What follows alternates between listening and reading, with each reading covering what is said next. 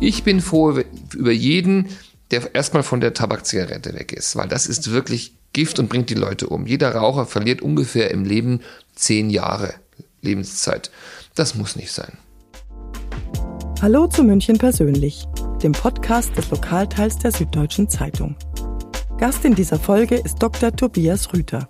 Er ist leitender Facharzt für Psychiatrie und Psychotherapie am LMU-Klinikum in der Nussbaumstraße. Sein Spezialgebiet ist die sogenannte Raucherambulanz. Tobias Rüther ist ein leidenschaftlicher Mediziner, der viel aus über 20 Jahren in der Suchttherapie erzählen kann. Unser Gespräch dreht sich um die große Frage, wie gewöhnt man sich das Rauchen ab? Aber nicht nur darum. Wir sprechen auch über E-Zigaretten, das geplante Cannabis-Gesetz und was er an seinem Arbeitsplatz so faszinierend findet. In der ehrwürdigen Klinik mitten in der Münchner Innenstadt hat Alois Alzheimer geforscht und hier wurde über das Schicksal von König Ludwig II. entschieden. Mein Name ist Sabine Buchwald. Ich freue mich, dass Sie uns zuhören. Hallo, Herr Rüther. Hallo. Danke, dass Sie sich Zeit genommen haben. Gerne. Sie sind Facharzt für Psychiatrie und Psychotherapie und leiten unter anderem die Tabakambulanz hier im Haus. Was muss man sich darunter vorstellen? Was machen Sie? Wir sind eine Ambulanz für Menschen, die mit dem Rauchen aufhören wollen oder sich darüber informieren wollen, ob es nicht besser wäre, mal weniger zu rauchen oder eben damit aufzuhören. Das heißt, man kann zu Ihnen kommen, wenn man denkt, ich möchte jetzt dieses Laster nicht mehr haben. Genau, wobei Laster ist schon das erste Wort. Es ist eine richtige Erkrankung, an der viele Menschen sterben. Aber wenn man das nicht mehr möchte oder sich einfach nur informieren will, was man mal in Zukunft machen kann, dann kann man zu uns kommen. Wir machen Kurse, wir machen äh, Beratungsangebote, Online-Angebote, alles das. Ungefähr 600 Menschen im Jahr machen das. Wie sind Sie zu diesem Spezialgebiet gekommen? Warum ausgerechnet Rauchen? Ja, ich fand immer schon Sucht eine sehr spannende Geschichte. Und dann habe ich irgendwie festgestellt, als ich mal, ich, wir müssen in der Psychiatrie ein Jahr in die Neurologie gehen, habe ich Schlaganfallpatienten gesehen, die einen Schlaganfall hatten und in diesen hängenden Mundwinkel noch eine Zigarette reingesteckt haben, obwohl das ja nun wirklich vom Rauchen kommt und habe mich ein bisschen damit beschäftigt und musste dann zugleich, wir brauchten für eine Studie entzogene Raucher und dann hat mein Oberarzt zu mir gesagt, bitte bring mir mal in drei Wochen entzogene Raucher. Und habe ich gesagt, okay, dann machen wir mal einen Kurs und gucken wir mal, ob wir Menschen das abgewöhnen können. Und wir haben das gemacht und da habe ich Blut geleckt. Das hat mir so Spaß gemacht. Und ich habe erstens festgestellt, dass es eine Suchterkrankung ist, eben kein Laster, dass diese armen Menschen mit dem Schlaganfall nicht anders können, weil sie krank sind. Sie müssen sich diesen Glimmsteckel in den Mund stecken, weil sie einfach eine Suchterkrankung haben. Und ich habe festgestellt in der Entwöhnung, wie wahnsinnig diese Menschen aufblühen, wenn sie aufhören mit dem Rauchen. Und wie einfach das eigentlich geht, wenn man sich ein bisschen bemüht und ein bisschen Herzblut reintut. Ja, und da bin ich irgendwie dran geblieben. Das ist meine Sucht bis heute. Äh, bleiben wir doch bei, bei dieser Therapie gleich. Es klingt so, als ob es ganz einfach wäre, das Rauchen aufzugeben. Kann ja nicht sein. Dazu rauchen zu viele Leute oder wollen die bloß nicht aufgeben. Das ist schon eine schwere Suchterkrankung. Also der einfache Willensentscheid, morgen höre ich auf, das nennt sich die Silvestermethode, hat eine Wahrscheinlichkeit für fünf Prozent nach einem Jahr, dass man es schafft. Also so einfach ist es nicht. Aber mit professioneller Hilfe kann man mehr machen, als die meisten denken. Und es ist auch nicht so schwer, wie, wie die meisten Raucher und Raucherinnen glauben. Also die meisten RaucherInnen haben das Gefühl, es ist katastrophal, mein Leben wird düster und traurig, wenn ich nicht mehr rauche. Und das stimmt nicht. Es kann einen Zug geben, nicht mal jeder hat das, aber danach ist das Leben meistens viel besser und viel spannender. Spiegeln Ihnen das die Patienten dann wieder? Absolut. Das ist das, was ich eben so toll finde. Das Rauchen aufhören ist eine der Interventionen bei uns in der Psychiatrie, wo man sehr schnell tolle Erfolge sieht. Nämlich schon seit nach 10 bis 15 Tagen. Eigentlich in so einem Rauchentwicklungskurs, der drei Wochen geht, sieht man schon in der letzten Woche stolze, strahlende Menschen, die sagen, ich bin jetzt wirklich mal stolz drauf, dass ich was in meinem Leben geändert habe. Ich merke jetzt schon, dass es mir besser geht. Meine Frau ist netter zu mir, weil ich nicht mehr stinke. Meine Enkel sind stolz auf mich. Lauter solche Geschichten. Das ist Lebenselixier von mir. Das mache ich gerne. Wie beginnen Sie so einen Kurs? Was erwartet die Leute? Die meisten RaucherInnen, die zu uns kommen, haben ja zumindest schon mal den Schluss ge getroffen, was zu tun. Die muss ich nicht motivieren, weil die kommen ja schon, haben ja schon Geld gezahlt, kommen in einen Kurs. Und da sitzen sie dann mit sehr viel Lampenfieber, sag ich immer. Haben sehr viel Angst, haben Angst, sie müssen sofort aufhören oder dass wir streng sind. Und vor allen Dingen haben sie Angst, dass wir sie beschimpfen oder sagen, das ist ganz schlecht, was du tust oder ihnen irgendwie Bilder von irgendwelchen Lungen oder irgendwelchen Beinen zeigen. Machen wir alles nicht. Es ist nur spielerisch und Motivation, weil es geht nur mit Motivation. Und die ersten Stunden motivieren motivieren wir erstmal. Wir machen den Gruppenzusammenhalt. In der Gruppe aufhören ist immer einfacher, dass man merkt, oh, ich bin nicht alleine. Wir fördern das, wir schauen das Rauchverhalten an, wir gucken uns so Gedankenfehler äh, äh an. Rauchen beruhigt mich zum Beispiel, Rauchen beruhigt überhaupt nicht und solche Geschichten, so dass einem ein bisschen klarer ist, auch in welchen Situationen man raucht und warum man raucht, was es für eine Funktion hat.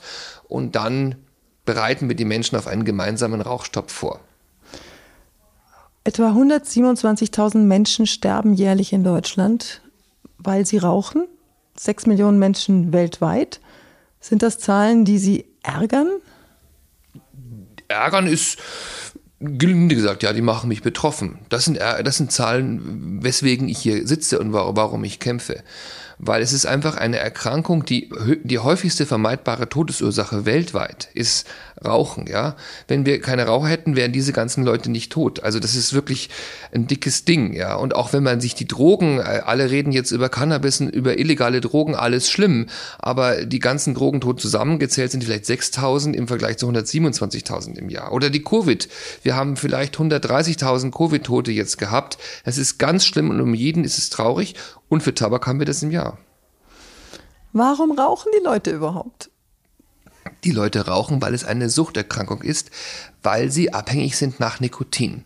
Nikotin ist ein ziemlich starker Suchtstoff. Wenn man sich mal an den gewöhnt hat und vor allen Dingen im reifenden Gehirn, dann kommt man da nicht so einfach von los. Und Rauchen hat eine zweite Sache, nämlich eine psychische Komponente. Das ist das Leben im 90-Minuten-Takt taktet und dass man es zu bestimmten Situationen tut und diese Situationen verbindet. Wir sagen in der Psychologie konditioniert. Das heißt, man ist konditioniert zu bestimmten Situationen immer zum Kaffee, immer an der Bushaltestelle, immer äh, nach dem Sex zu rauchen. Und wenn Sie das mal 10, 15 Jahre machen, dann ist das so verbunden, wir nennen das klassische Operant konditioniert im Gehirn, dass Sie eine psychische Abhängigkeit haben. Das heißt, Sie haben einerseits einen Suchtstoff von Nikotin, an den Sie gewöhnt sind, wo Sie alle 90 Minuten sich dieses Nikotin zuführen müssen und eine psychische Komponente. Und bei Rauchen ist es genau 50-50 und das macht so schwer und deswegen rauchen so viele und deshalb haben auch so viele Schwierigkeiten damit aufzuhören. Haben Sie selbst geraucht je? Ja, man ist Raucher, Ex-Raucher, wenn man im Leben mal 100 Zigaretten geraucht hat, komme ich vielleicht so hin. Ich habe im Studium immer so in Gesellschaft abends so mitgeraucht, mitgepafft. Aber ich war nie abhängig. Ich habe mir nie jetzt morgens alleine eine angesteckt. Und ich habe das große Glück, dass ich Kontakt mit Nikotin auch hatte nach dem 20. Lebensjahr. Und die meisten Raucher, die wirklich nicht davon wegkommen, haben in dem reifenden Gehirn Kontakt mit Nikotin gehabt. Dann ist es wirklich schwer.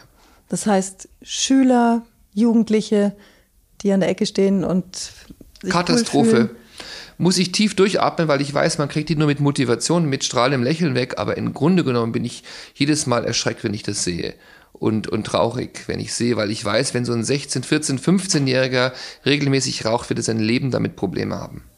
Ist das wirklich so schlimm, erstaunlich? Das ist ganz schlimm. Also von unserer, von unseren 600 Rauchern sind vielleicht 10 oder 20 nicht welche, die nach dem 20. Lebensjahr erst angefangen haben. Die haben alle, wir haben im Raucherentwöhnungskurs zähle ich immer so runter, ja. Also 20, 19, 18, 17, 16, da gehen die Hand hoch, wann sie angefangen haben mit dem Rauchen. 13, 14, 12 sind die meisten. Da haben die angefangen mit dem mhm. Rauchen. Es ist eine Erkrankung des Kinder- und Jugendalters. Ist auch kein Laster und die Leute sind auch nicht mal geschäftsfähig in dem Alter, wo sie damit angefangen haben. Und auch nicht selbst schuld, sondern schuld ist die Tabakindustrie, die Gesellschaft und wer weiß auch immer. Aber wenn man da angefangen hat, dann hat man sein Leben lang ein Problem damit. Sind Sie denn auch in Schulen unterwegs? Machen Aufklärung oder Mitarbeiter von Ihnen? Würde ich gerne zu wenig. Es gibt schöne Programme von der Bundeszentrale für gesundheitliche Aufklärung, aber ich bin halt Erwachsenenpsychiater und das ist so eine Sparte, könnte ich mal machen, ja, aber sollte man natürlich mehr machen. Aufklärung ist das Allerwichtigste. Also wir sind ja eher Behandler. Ich weiß natürlich, dass die Prävention noch viel wichtiger ist. Klar. Ich habe eine Zahl gelesen, dass etwa 10 Prozent der Jugendlichen rauchen. Ja, das, das ist, je nach Schulform und je nach Schicht bisschen mehr, bisschen weniger. In dem Gymnasium haben wir ungefähr 6% mittlerweile. Äh, bei den Hauptschulen sind es äh, deutlich mehr. In den Pflegeberufen, PflegeschülerInnen sind es noch mehr. Aber Insgesamt kann man sagen, die Quoten sind runtergegangen. Rauchen ist nicht mehr so schick wie früher. Wir hatten, also als ich Abitur gemacht hatten wir noch 20, 30 Prozent rauchende SchülerInnen. Das gibt's gar nicht mehr. Gott sei Dank, das liegt an der guten Politik können wir nachher nochmal drüber sprechen. Die Politik hat ja viel richtig gemacht beim Rauchen. Unter anderem sehen wir das an den Zahlen. Aber man muss immer wachsam sein. Jetzt seit der Covid-Pandemie gehen die Zahlen wieder langsam rauf bei den Jugendlichen. Man muss immer wieder schauen, was macht die Tabakindustrie gerade. Ich kann Ihnen sagen, die haben die sozialen Medien entdeckt. Die pushen Rauchen total. Es gibt tolle YouTuber, es gibt tolle Rapper, die plötzlich in jedem, jedem zweiten Bild eine Zigarette drin haben. Und das merken wir sofort an den Zahlen. Wir haben ja so eine Umfrage. Jedes Jahr gibt es eine große Studie in Deutschland, wo wir genau immer wieder Echtzeit sehen, wie viele Jugendliche, wie viele Erwachsene rauchen und was rauchen die. Und wir sehen, durch diese sozialen Medien gehen die Zahlen langsam wieder rauf. Es sind ja nicht nur Zigaretten, die geraucht werden. Es sind ja auch verschiedene andere Tools, die gebraucht werden, beziehungsweise die auch beworben werden dürfen. Tabakerhitzer, E-Zigaretten, Cigalikes. Wie schädlich sind die denn? Das ist jetzt eine große und kontroverse Diskussion, aber es gibt einen internationalen Konsens. Also alle Produkte, die jetzt äh, keinen Tabak enthalten, wie E-Zigaretten zum Beispiel, sind deutlich weniger schädlich, aber um Gottes Willen nicht gesünder. Die sind nicht gesund. Sie inhalieren toxische, giftige Stoffe. Aber Tabak verbrennen ist so ziemlich das Giftigste, was sie und den Rauch inhalieren ist so ziemlich das Giftigste, was sie machen können. Als zweite, etwas weniger giftige Geschichte gibt es jetzt diese Tabak Erhitzer, ICOS zum Beispiel von den Tabakfirmen. Das ist so ihre Antwort äh, auf das gesteigerte Gesundheitsbewusstsein der Menschen. Und diese Tabakerhitzer sind etwas weniger schädlich. Die Tabakfirmen sagen sogar deutlich weniger schädlich. Aber was sie, was sie machen ist, und das haben wir in unseren Labors hier festgestellt, sie machen genauso abhängig. Es ist genauso schwer davon wegzukommen. Die wären ja auch doof. Die würden ja niemals ein Produkt herstellen, womit man aufhört. Die Tabakindustrie ist ein Riesenunternehmen, die wollen Geld machen. Also ich würde eher sagen, diese Tabakerhitzer sind böse. Das ist nicht gut. E-Zigaretten ist fraglich. E-Zigaretten sind halt Erhitzer, äh, die eine Flüssigkeit verdampfen. Also es verbrennt nichts. Deutlich weniger schädlich. Und auch, sie machen auch deutlich weniger abhängig. Das heißt, es gibt eine, und da gibt es gute Studien dazu, es gibt Wahrscheinlichkeiten, dass man, wenn man auf eine E-Zigarette umsteigt, sogar damit aufhören kann, zu rauchen erstmal. Und ob man dann auch mit der E-Zigarette aufhören kann, ist die große Diskussion. Und ob jemand, der mit der Zigarette aufgehört hat und aber weiter E-Zigarette dampft, ob das dann gut oder schlecht ist, da gibt es auch große wissenschaftliche Diskussionen. Ich bin froh über jeden, der erstmal von der Tabakzigarette weg ist, weil das ist wirklich Gift und bringt die Leute um. Jeder Raucher verliert ungefähr im Leben zehn Jahre Lebenszeit. Das muss nicht sein. Und viel Geld natürlich auch. 30.000 Euro im Leben ungefähr so. Viel Geld, Lebensqualität. Dann heißt es immer, ja, unser Land, äh, das ist ja gut, die Raucher sterben früher, kosten sie nicht so viel. Das ist alles widerlegt, gibt ganz klare Kosten. Die fallen ja nicht tot um, sondern die meisten sind früh berentet, das kostet viel Geld. Die Gesundheitskosten sind wahnsinnig hoch. Und da gibt es extrem gute Rechnungen. Raucher kosten die Gesellschaft mehr, als dass sie durch ihr frühzeitiges Ableben bringen. Sie beraten ja auch Parlamentarier in, in Fragen von Verboten oder von Gesetzesnovellen. Warum tut sich denn so wenig? Wer, wer, haben Sie das Gefühl, Sie werden gehört?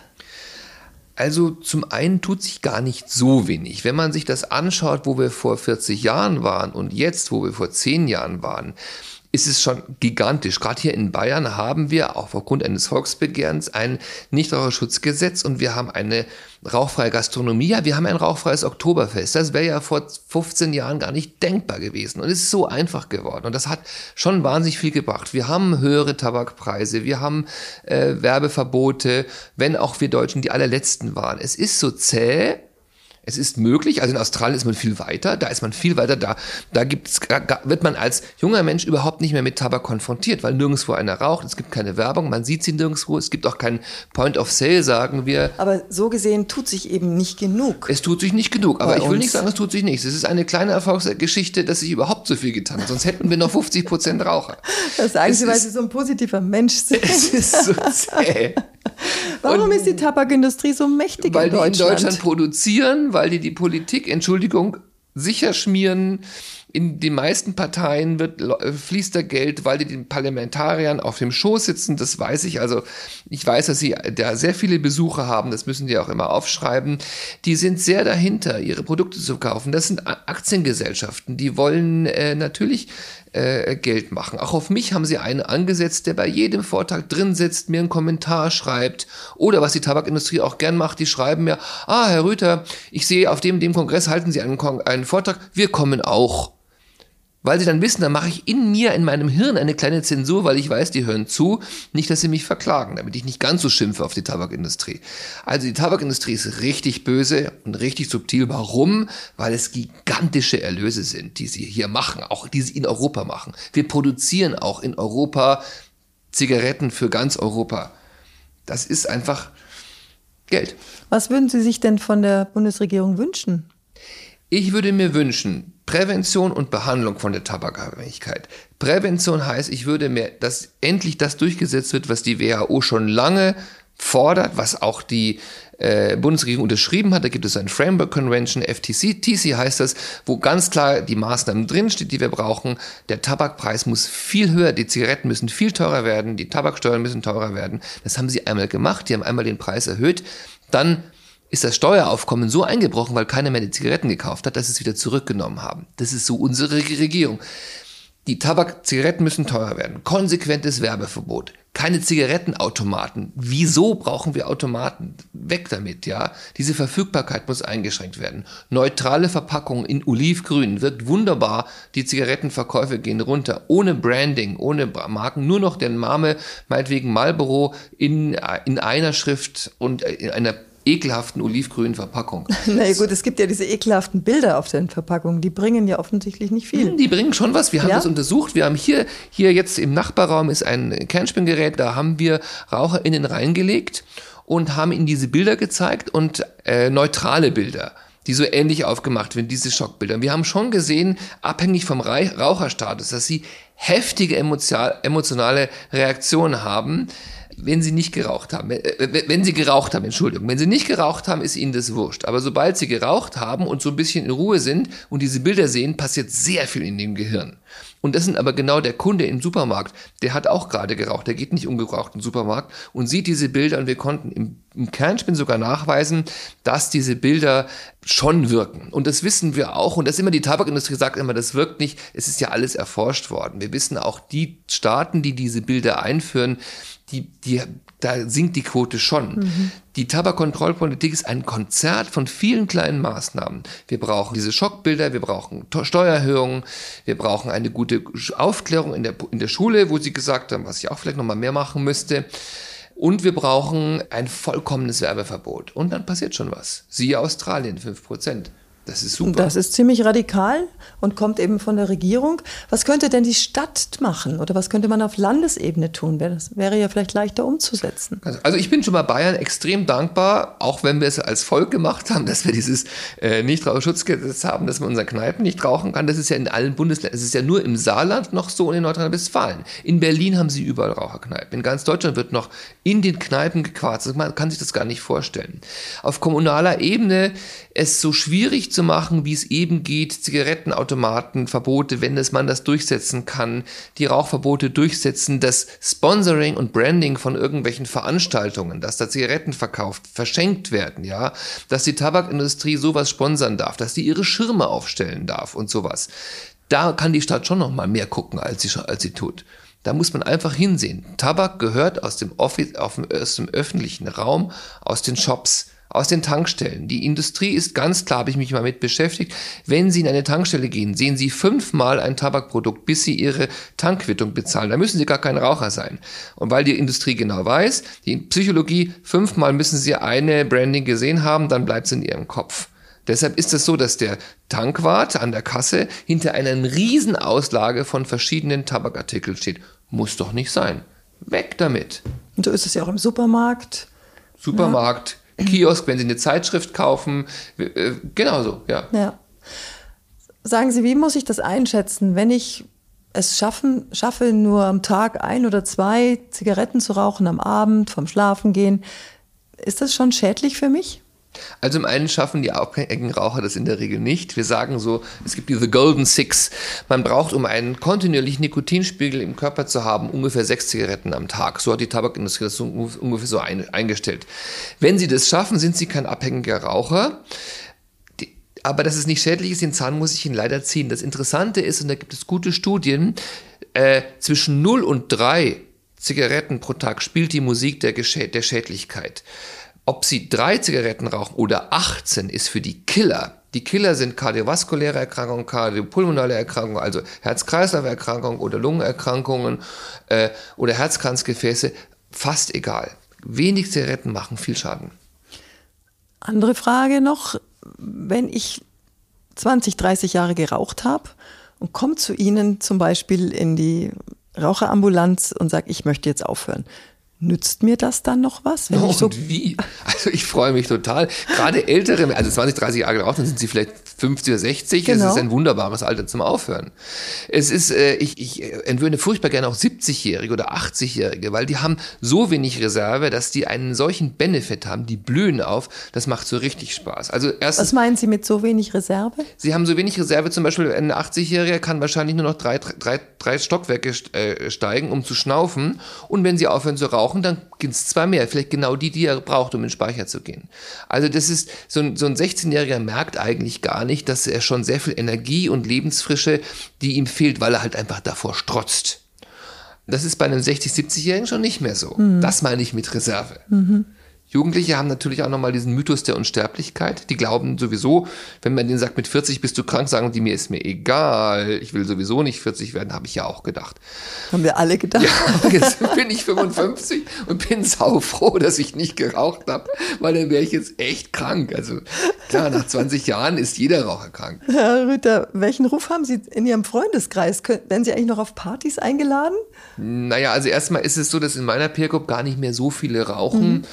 Und ähm, wie Sie mich erleben, ich, ich, ich habe ja nichts gegen Raucher. Also erstens erlebe ich ja von Ihnen und zweitens sind das ja das klingt so wie ein Asterix Obelix. Ich habe nichts gegen, gegen Fremden, nur die sind nicht von hier. Ja, nein, das ist natürlich nicht, aber ähm, ich weiß, dass es eine Erkrankung ist und die müssen sich auch nicht schämen da, davor. Und die Menschen gehen zum Rauchen raus. Ich gehe auch, äh, ich gehe auch dann mit und äh, stelle mich dahin. Und sobald man mich ein bisschen länger kennenlernt, merkt man, dass das also, kein Problem für mich ist. Man traut sich in ihrer Gegenwart zu rauchen. Also ich bin vor allen Dingen kein militanter Nichtraucher. Also wo es mich, wo es mich wirklich stört, in der Gaststätte oder so. Oder auf der Wiesen gucke ich schon ärgerlich, aber ich weiß, auf der Wiesen, das ist meine Stimme so ein bisschen komisch. Kein Mensch raucht. Hätten wir nie gedacht. Das geht. Mit guter Politik geht das. Und die Raucher sind ja auch sehr froh. Viele erzählen, dass sie seit dem Nichtraucherschutzgesetz jetzt auch zu Hause nicht mehr rauchen. Die Achtung, die Zahl der rauchfreien Raucherhaushalte hat zugenommen. Was toll ist, weil zum Beispiel die Kinder es nicht mehr einatmen müssen. Es ist eine gute Entwicklung. Sie ist zu langsam, Sie haben völlig recht, aber die Richtung stimmt. Lassen wir mal die Tabakzigaretten. Gehen wir zu dem, was im Moment ja heiß diskutiert wird, zu Cannabis. Wie stehen Sie zu dem Vorschlag für das Cannabis-Gesetz? Ich komme gerade vom äh, Deutschen Suchkongress, wo sich so alle deutschen, äh, deutschsprachigen Suchexpertinnen aus, ausgetauscht haben, habe da sehr viel mitgehört und mitdiskutiert und habe auch meine Meinung ein bisschen geändert. Also ist die Frage, was will die Regierung, was wir mit dem Cannabis machen sollen? Es gibt ja zwei Forderungen, also vor allem die Legalisierung oder Entkriminalisierung sind die Worte und eben die Verfügbarkeit, dass es halt jetzt überall auch verfügbar sein soll. Und das kann man ein bisschen auseinanderdröseln. Wo ich, und ich bin ja Suchtmediziner, ich behandle nicht nur tabakabhängige Patienten, wo ich auf jeden Fall mal ganz klar sagen muss, was überhaupt nichts bringt, ist den Menschen Drogen zu verbieten und sie ins Gefängnis zu stecken. Also Kriminalisierung, das bringt bei Heroin nichts, das bringt bei keiner Droge was. Aber Cannabis gilt ja als sogenannte Einstiegsdroge. Ja, das ist aber Milch auch für, äh, für Heroin, weil die alle mal Milch getrunken haben, als sie Babys waren. Also mit dieser Einstücksdroge, da bin ich, das ist also, das ist nicht so wunderlich, wahnsinnig bewiesen, ob dann so ein Heroinabhängiger Heroin keins genommen hätte, er nicht vorher, also die Studie, die würde ich mal gerne sehen. Da gibt's, das sind eher windige epidemiologische Studien, glaube ich jetzt nicht so. Also das Argument ist es nicht so. Wir wissen sowieso, wenn wir uns die Jugendlichen anschauen, die haben die Drogen sowieso. Und wenn Sie jetzt Drogenabhängige anschauen, die haben das Problem, dass sie durch ihre Drogen ihren Arbeitsplatz verloren haben und ihre Gesundheit ruiniert haben und ihre Freundin weggelaufen ist. Und noch eine Vorstrafe. Also das ist einfach ein bisschen viel. Insofern, also Entkriminalisierung ist sicher wichtig, ja. Mit dem Gedanken, dass Jugendliche sowieso die Drogen jederzeit überall herkriegen aus dem Internet. Dann ähm, Legalisierung ist was anderes. Also zum Entkriminalisierung heißt, wir stellen es nicht mehr unter Strafe. Legalisierung heißt, wir machen es legal. Und äh, dann geht es noch um, wie verfügbar machen wir das. Gibt es im Supermarkt. Und da sagen die neuesten Daten, dass die Entkriminalisierung und Legalisierung die Quoten eigentlich nicht sonderlich ansteigend ist. Vor, vor allen Dingen nicht in dem Bereich, den wir schützen wollen bei den Jugendlichen. Das heißt, das Gesetz dass sie die, die Strafen wegtut, das ist schon mal sehr sinnvoll. Mhm. Und dann gibt es gute Studien aus den Ländern, wo es erlaubt ist, in Uruguay, Amerika, wo man sagen kann, okay, was ist denn, wenn man das jetzt in jedem Supermarkt kaufen kann oder wie in Amerika in manchen Bundesstädten wirklich sehr einfach in Shops und das dem freien Markt äh, sozusagen untergeordnet wird und man kann also viel äh, Cannabis für weniger Geld kaufen und wenig für viel.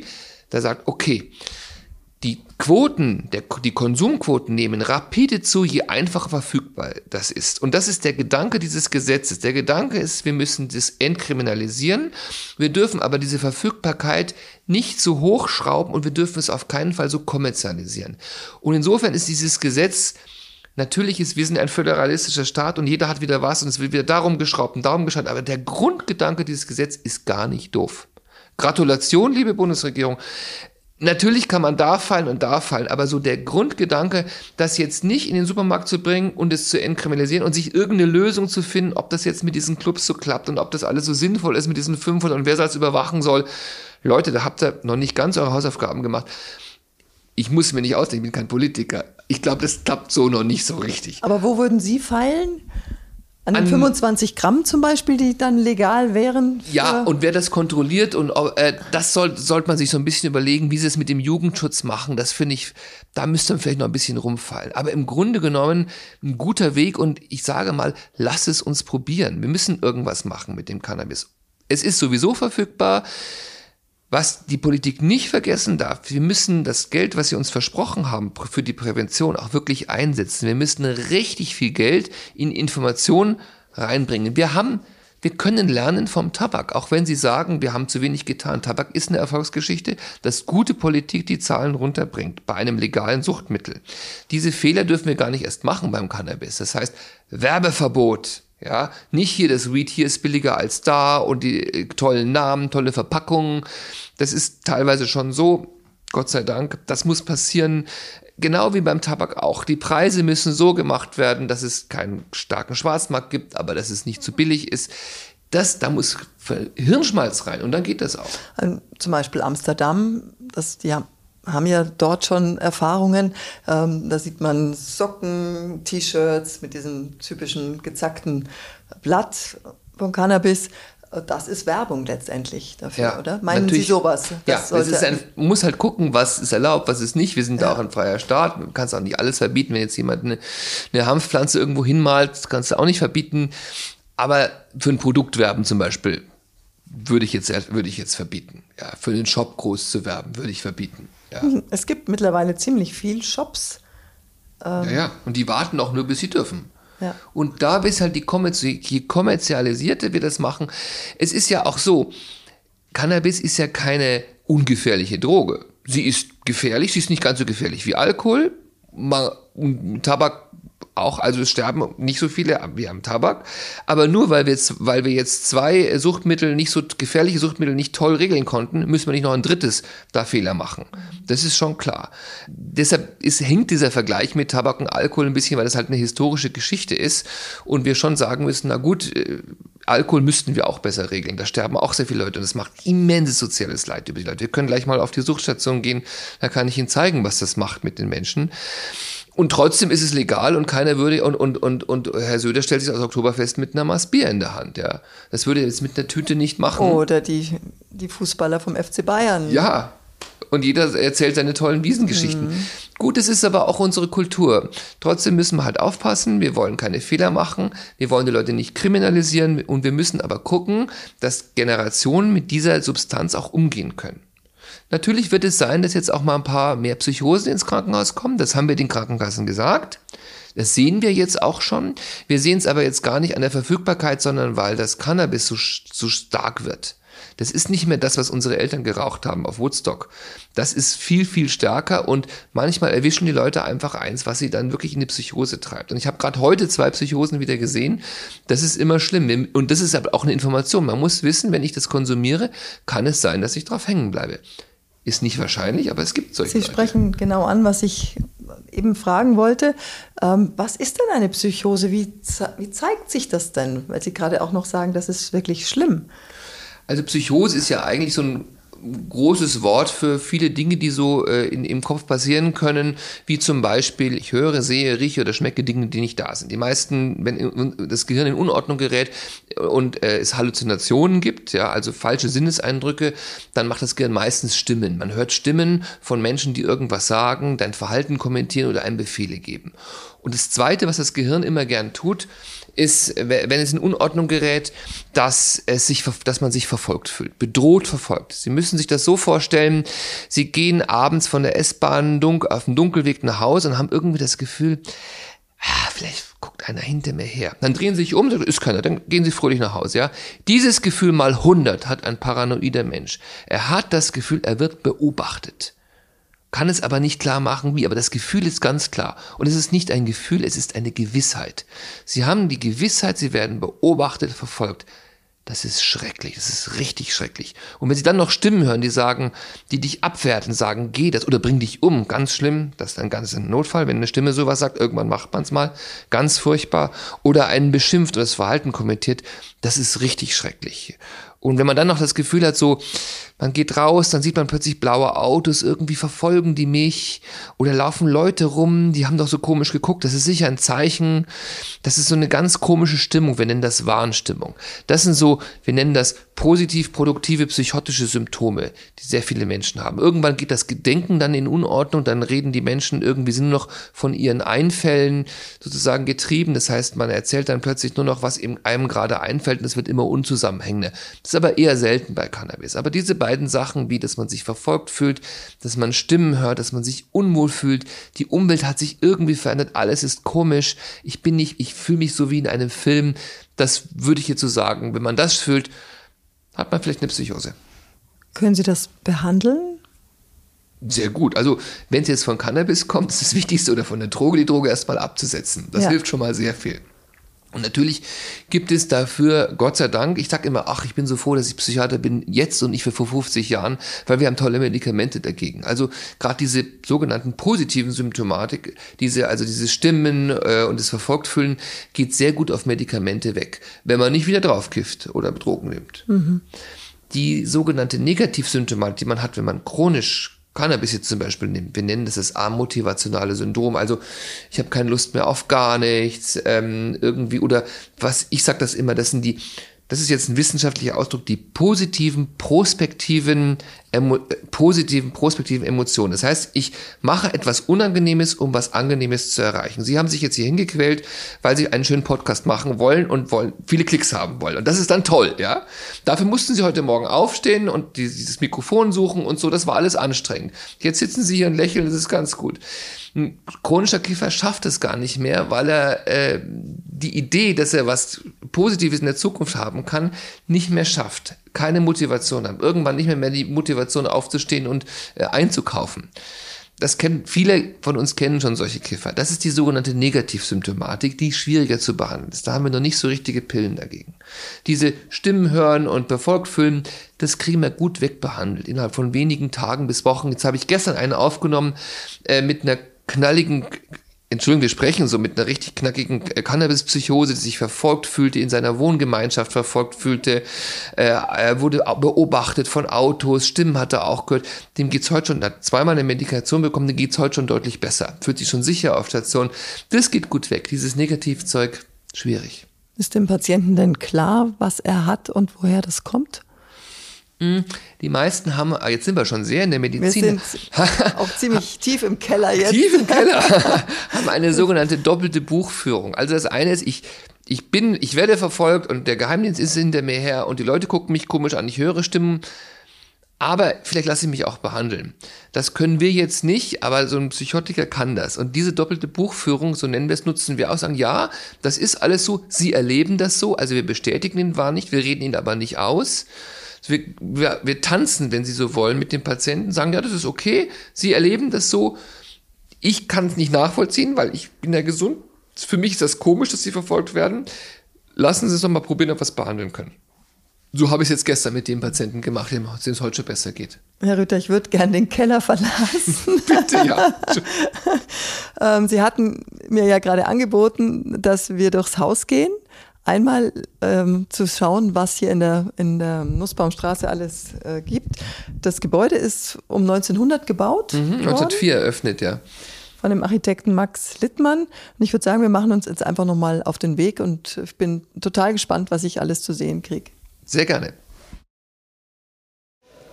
Wir haben jetzt das Büro verlassen und sind jetzt hier im Gang und mhm. gehen jetzt in den ersten Stock, ersten, zweiten Stock.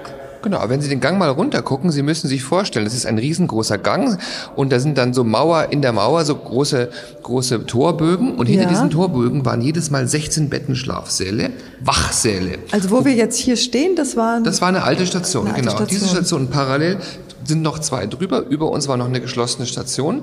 Und Sie müssen sich vorstellen, das waren 16 Bettenschlafsäle, wo dann die Wachschwester da, die lagen alle in den Betten. Und die Ärzte hatten hinten ihr Zimmer, wo jetzt das Kernspintomogramm ist. Und die Patienten tigerten die immer hier rauf und runter. Das war der Frauentrakt. Alle Frauen hatten dann den Garten, den Frauengarten. Und gegenüber war der Männertrakt, alles spiegelbildlich. Das ist jetzt alles weggeräumt. Wir haben ein neues Bettenhaus, schon seit den 80er Jahren. Und hier sind eben jetzt ein Kernspintomogramm, Büros, Labore und sowas drin. Aber es sieht immer noch sehr historisch aus. Sie hören es ja am Hall.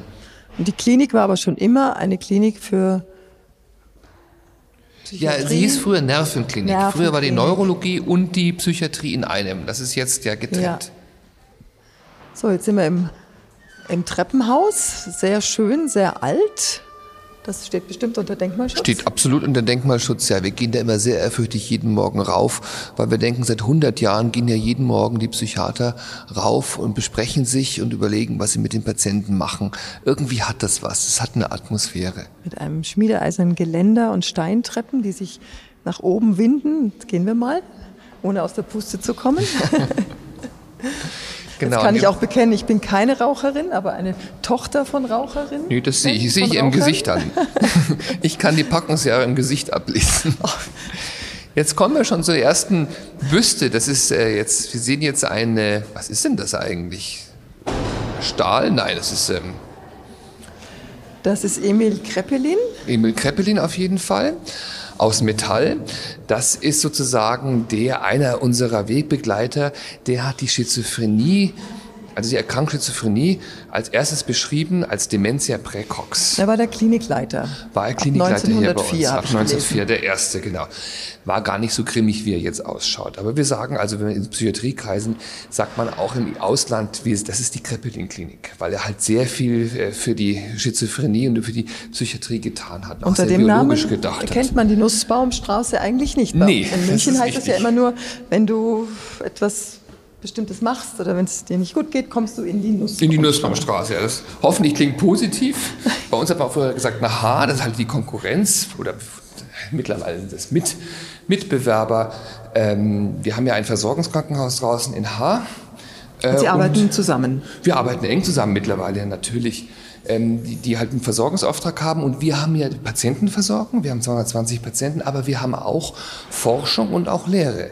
Das heißt, wir haben auch noch Studenten und wir forschen natürlich auch. Hier heißt, an, genau. Anschluss an die LMU, aber in H genau. ist es dann nicht so. In H ist es nicht so. Die haben halt nur die, was heißt nur, das ist genug zu tun, ja. haben auch viel mehr Betten. Wir haben etwas weniger Betten, weil wir halt die Forschung dabei haben und die Lehre an der Universität angegliedert sind. Wir sind genau. jetzt im zweiten Stock, sehe ich das richtig? Ja. Genau. Gibt es eine ein Dach, das aus Glas besteht, das sehr viel Licht reinlässt und moderne Kunst. Aha. Einer unserer Oberärzte hat das, hat das sehr kurzeleres gemacht. Äh, Kunst und natürlich, also wir haben schon sehr viel Kunst. Wir haben auch Musik oben in unserem Saal. Es ist immer, haben wir Gastorchester, die dürfen bei uns proben und als Bezahlung müssen sie zweimal im Jahr für unsere Patienten spielen. Wir haben einen ah, Chor und zwei Orchester. Guter Deal. Das ist ein guter Deal, ja. Also das heißt, wir immer abends immer reingehen, so oft Musik. Entweder üben sie hier oder spielen eben für die Patienten. Und wie reagieren die Patienten darauf? Das mögen die gern. Mhm. Also auch Personal, ich gehe auch öfters mal hin. Das ist schon schön. Welche Art von Musik? Äh, sehr viel klassische Sachen im Moment eigentlich nur. Wir hätten, ich, hätte, ich würde mal gerne was Modernes haben, aber es ist eigentlich nur klassische Orchester, die hier spielen. So, jetzt gehen wir noch ein paar Meter weiter. Da ist äh, König Ludwig. Richtig, ein hier ist so eine König kleine Ludwig, Gedenkecke, ja. Ein gerahmtes und daneben sein Arzt. Genau, Herr von Gudden. Herr von Gudden war auch Direktor, sozusagen der Vor, Vor, Vor, Vor, Vorchef von mir. Ich bin ja hier nur, bin ja hier nicht Direktor, ich bin ja nur Oberarzt hier. Ich habe ja noch einen Chef. Und Herr von Guten war auch der Direktor der Klinik und wir haben das hier hingehängt, weil äh, ja König Ludwig, da die, der ist ja seines Amtes enthoben worden aufgrund eines psychiatrischen Gutachtens. Und Sie wissen ja, der hat ja diese vielen Schlösser gebaut und hat sich ja aufgrund auch des, eines verlorenen Krieges und so sehr zurückgezogen, war sehr frustriert und hat sich in seine eigene Wagner-Welt und äh, zurückgezogen und hat diese teuren Schlösser also er war ja sehr weitsichtig. Heute verdienen wir sehr viel Geld an diesen Schlössern, aber damals war das wirklich teuer. Er hat es für sich selbst gebaut. für sich selbst gebaut und nicht für die Touristen. Heute sind wir froh, dass wir sie haben. Auf jeden Fall war das so teuer, dass der bayerische, ich weiß nicht, ob das noch schon noch Landtag hieß, auf jeden Fall, da gab es ja schon so eine Art Parlament, gesagt hat, das ist uns zu teuer, der spinnt doch, der hat doch eine Bausucht. Und dann holen wir mal den Psychiater, das war der Leiter dieser Klinik, ja, der Herr von Gudden, und der soll mal ein Gutachten machen. Und er hat ein Gutachten gemacht über den König Ludwig und hat ihn für psychisch krank erklärt und so haben sie ihn abgesetzt und nach Schloss Berg inkaserniert. Und da ist jetzt, das ist jetzt etwas, wo äh, die PsychiaterInnen heutzutage noch betrefflich wahnsinnig streiten können. Es gibt immer wieder auf Kongressen Seminare, wo hochdekorierte Professoren und Professorinnen heftig streiten, manchmal brüllen sie sogar herum, war König Ludwig krank? Hatte er eine Schizophrenie oder eine Bausucht? Oder war er überhaupt nur gesund, weil er eigentlich auch bis kurz vor seiner Verhaftung oder seiner Amtsenthebung sehr vernünftige Urteile und, und Kommunikation geschrieben hat? Und war das Gutachten von Herrn Guten, war das denn okay? Durfte er das machen? Berühmte Menschen wie zum Beispiel der Rechtsanwalt Peter Gauweiler sagt, er durfte es nicht machen, weil er nämlich König Ludwig persönlich nicht in Augenschein genommen hat. Und das ist heute verboten und das war damals auch schon verboten. Man muss einen Patienten persönlich sehen, um ihn zu begutachten. Historischer Fehler. Soll König Ludwig auch gesagt haben, bei seiner Inhaftierung soll er gesagt haben, aber Herr Professor, Sie haben mich doch gar nicht untersucht. Er hat nur nach Akten äh, geurteilt. Und dann, wir machen es kurz, der zweite historische Fehler, der Gutachter darf nie der Behandler sein. Er war aber dann in Schloss Berg auch sein Behandler mhm. und ist mit ihm spazieren gegangen mit einem Wachmann zusammen im Garten. Dann wissen wir nicht mehr, was passiert der ist. Der Ausgang ist bekannt. Der Ausgang ist bekannt. Aber wissen Sie denn hier ein bisschen mehr, als man so gemeinhin lesen Nein, kann? wir wissen auch Wie nicht schade. mehr. Schade. Hätte ich Ihnen gerne erzählt. Also es gibt keine Unterlagen nee, Nur versteckt. Freunde sagen immer, mit dir aus dem Haus möchte ich eigentlich nicht im Starnberger See schwimmen. Es könnte gefährlich werden. Nein, wir wissen es wahrscheinlich. Wahrscheinlich, er war ja sehr schwer. Wahrscheinlich war er suizidal und hat ihn, er hat seine, hat sich gewehrt und hat ihn dann mit, mit in die Tiefe gerissen. Nehmen, nehmen wir mal an.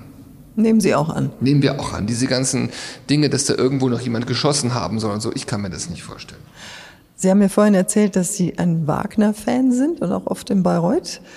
Ähm, hat das so ein bisschen was damit zu tun, wen Sie hier täglich sehen? Oder? Weniger. Es gibt so eine Sucht von mir, ist diese, diese Menschen, äh, das Rauchen, äh, zu helfen, das Rauchen aufzugeben. Das andere ist, in die Oper zu gehen. Weil da geht die Tür zu und das ist meine Droge. Da kann ich mich sowas von entspannen. Und es ist auch so, dass ich Entzugserscheinung habe. Wenn ich zwei Wochen mal nicht war oder drei, dann muss ich wieder gehen. Und wenn ich so eine, wenn ich so eine Wagner, wenn ich den Ring, meine Lieblingsoper höre, dann wenn ich so ein, am, am Stück, so ab dem zweiten, so, so sagen wir mal, ab der Walküre, bin ich irgendwie, schwebe ich so ein bisschen in anderen Sphären. Ich wollte gerade sagen, was löst das bei Ihnen aus? Ja, äh, Wohlbefinden muss ich sagen und ähm, nochmal eine Sicht auf andere Sphären. Ich meine, und, und natürlich auch, der Wagner war ja eigentlich ich habe viele Biografien gelesen, eher ein unangenehmer Zeitgenosse und auch psychisch ein bisschen alteriert, muss man schon sagen. Aber die Musik ist wunderbar. Und Antisemit war er auch, ganz schrecklich. Und trotzdem ist die Musik toll und kann sehr viel ähm, Emotionen auslösen und geht auch, je häufiger man das hört, wirklich direkt habe ich das Gefühl in mein limbisches System und wirkt, äh, wirkt da. Also eigentlich wie, wirklich wie eine klassische Droge. Ein bisschen ja. Ist für mich eine Droge. es soll eine wunderschöne Bibliothek hier geben. Ich war noch die ist da vorne. Bibliothek. Wollen wir da noch schnell Die zeige ich reingehen? Ihnen gerne. Und die heißt natürlich, wie sollte es auch anders sein, Emil Kreppelin Bibliothek. Das war der, dessen Büste wir uns vorne angeschaut ja. hat. Habe das Gefühl, dass Emil Kreppelin bekannter im Ausland ist als bei uns. Also in Psychiater, das ist die Tür, die piepst bei uns jetzt. Was, was Sie vorhin gesagt haben. In Psychiaterkreisen ist Emil Kreppelin sehr, sehr bekannt, auch in Medizinerkreisen. Jeder Medizinstudent muss das lernen. Jetzt sind wir hier in der historischen Bibliothek. Alles voll Holz, es ist Stuck, es gibt Stuck an den Decken, alte Leuchter, sehr schön, Jugendstil. Ein großer, langer Eichentisch mit 40, 40 sind das schon, ja. Äh, Holzstühlen, sehr historisch noch Holzstühlen. Und es ist so, ähm, eigentlich seit 1904 findet hier jeden Morgen das gleiche Ritual statt. Der Direktor sitzt an der Spitze des Tisches, davor sitzen dann die Oberärzte, dann sitzen die Ärztinnen, dann sitzen die, Assist die Stationsärztinnen, dann alle anderen, die in der Klinik arbeiten. Wir sind so 50, 60 Leute und es wird berichtet, was in der Nacht passiert ist und dann äh, werden neue Patienten besprochen, dann werden neue Behandlungsmethoden äh, vorgestellt. Ungefähr so eine halbe Stunde gibt's jeden Morgen so ein Briefing. Es ist ja auch eine Universität, so dass wir eigentlich möglichst auch immer was Neues noch äh, äh, den Leuten erklären wollen, beziehungsweise uns Experten holen. Das ist so ein bisschen so unsere Keimzelle und dass wir uns einfach jeden Morgen sehen. Herr Rüther, vielen herzlichen Dank für dieses lange, schöne Gespräch. Eine letzte Frage. Was würden Sie oder was möchten Sie Rauchern noch mitgeben?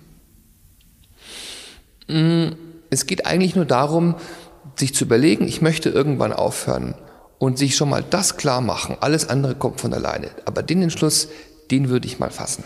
Und was würden Sie oder was möchten Sie jungen Leuten noch sagen?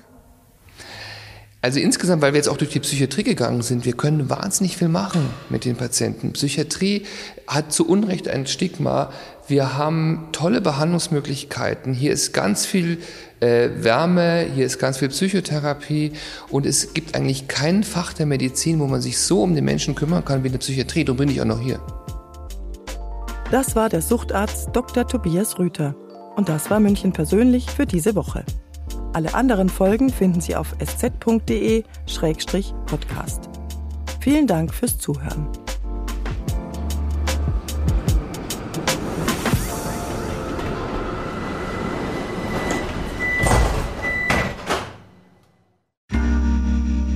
Werbung Hi, ich bin Patrick Bauer, Reporter beim Magazin der Süddeutschen Zeitung. Und gemeinsam mit meiner Kollegin Eva Hoffmann habe ich an einer unglaublichen Geschichte recherchiert. Tom und Jana denken, sie ziehen mit ihrem kleinen Kind zu einer liebevollen Gemeinschaft. Aber sie landen in einer Gruppe, in der Menschen manipuliert und psychisch und physisch fertig gemacht werden. Wie schafft es die Familie da wieder raus? Im Schattenkloster. Chronik einer Gehirnwäsche ist ein SZ Plus Podcast in Zusammenarbeit mit Audible. Jetzt auf sz.de slash Schattenkloster.